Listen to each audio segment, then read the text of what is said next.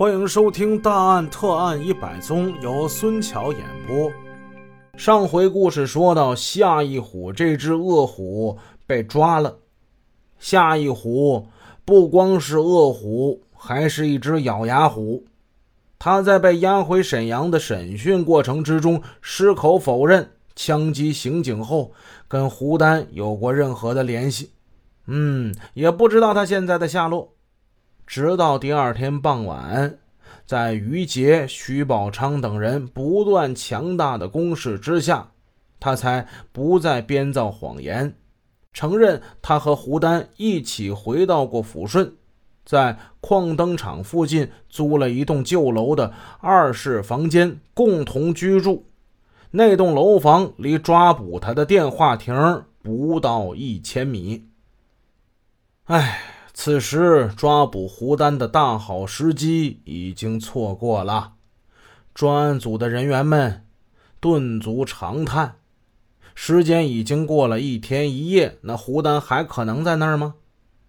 常毅立即率领李鑫、杨征等六名侦查员，押着夏一虎再去抚顺，在夏一虎的引导之下，找到那栋楼房。此时已是深夜。居民们都熄了灯，胡夏二人租的这房间在二楼，如果从正面进去，显然是不行的。李鑫胆子很大，他从后面攀着铁栏杆爬了上去，再从捣碎了玻璃的上梁子爬进了室内。李鑫这么做是有很大危险的，如果胡丹真的在室内，并且向他开枪射击。他根本连跑的机会都没有，结果那是可想而知的。但是当李鑫进入室内，却发现这室内鸦雀无声。李鑫落地之后，点亮手电筒，发现已经是人去屋空。一只密码箱大开着口子，放在地上，里面那是空空如也。事后知道。胡丹见夏一虎出去之后再没回来，心生怀疑，曾传呼过他一次。夏一虎已经落网，怎么能回答他呢？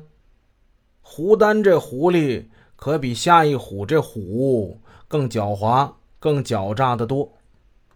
他思前想后，不行，这地方不能要了，气血转移。那么在这一点上，专案组是有一定失误的。在抓获夏一虎之后，他们为捕到了虎的成功而感到高兴。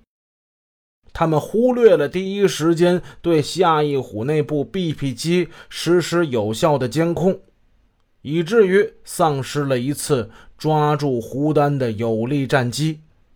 警察并不是神仙，偶尔失误也是难免的。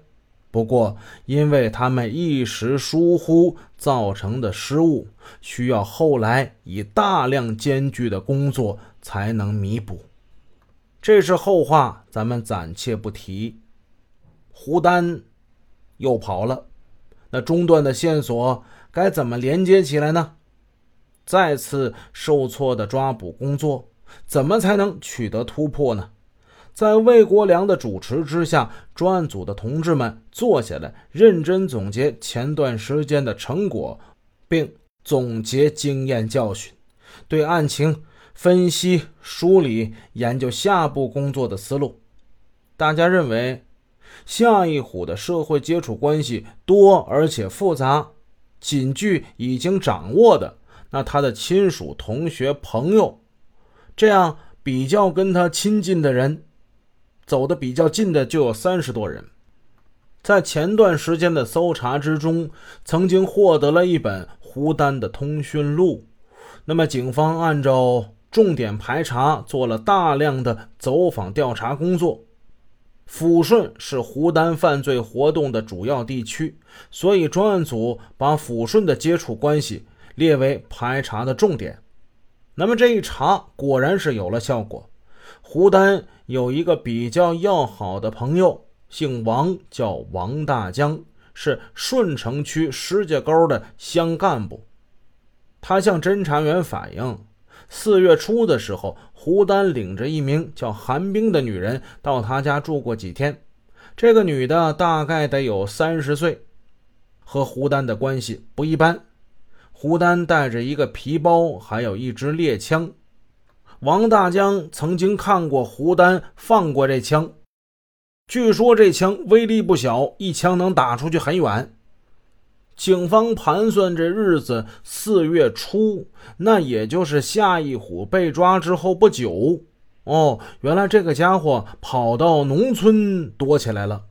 他在逃窜的过程之中还敢试枪，可见其凶焰未减呐。于杰、徐宝昌听后感觉很高兴。不管怎样，这是又摸到这只狐的行踪了。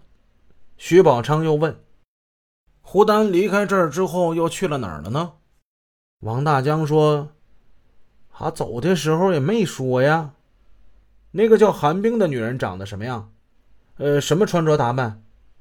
审讯夏一虎的时候，他也曾经说过，胡丹又有这么一个小女友。嗯，姓韩，叫韩冰。虽然胡丹不明去向，但他带的这个年轻的女的。”引起了专案组的注意，在仓皇的逃窜之中还能带个女人，这说明胡丹跟他的关系十分亲密。可叹那个姚姨在拘留之中还一口一个小丹，一口一个小丹的叫着，对胡丹痴情迷恋，他却没想到，在他被警方扣留之后，胡丹早已有了新欢了。真是又可悲又可笑。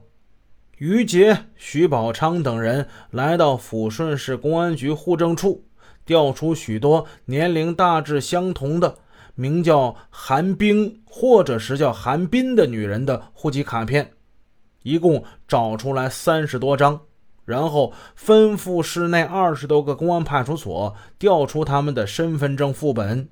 交给夏一虎，还有王大江辨认照片，但是他们都摇头了。他们说这里没有那个女人。本集已播讲完毕。如果您喜欢孙桥的作品，欢迎多多点赞评论，这样能帮助我们的专辑让更多朋友听到。感谢您的支持。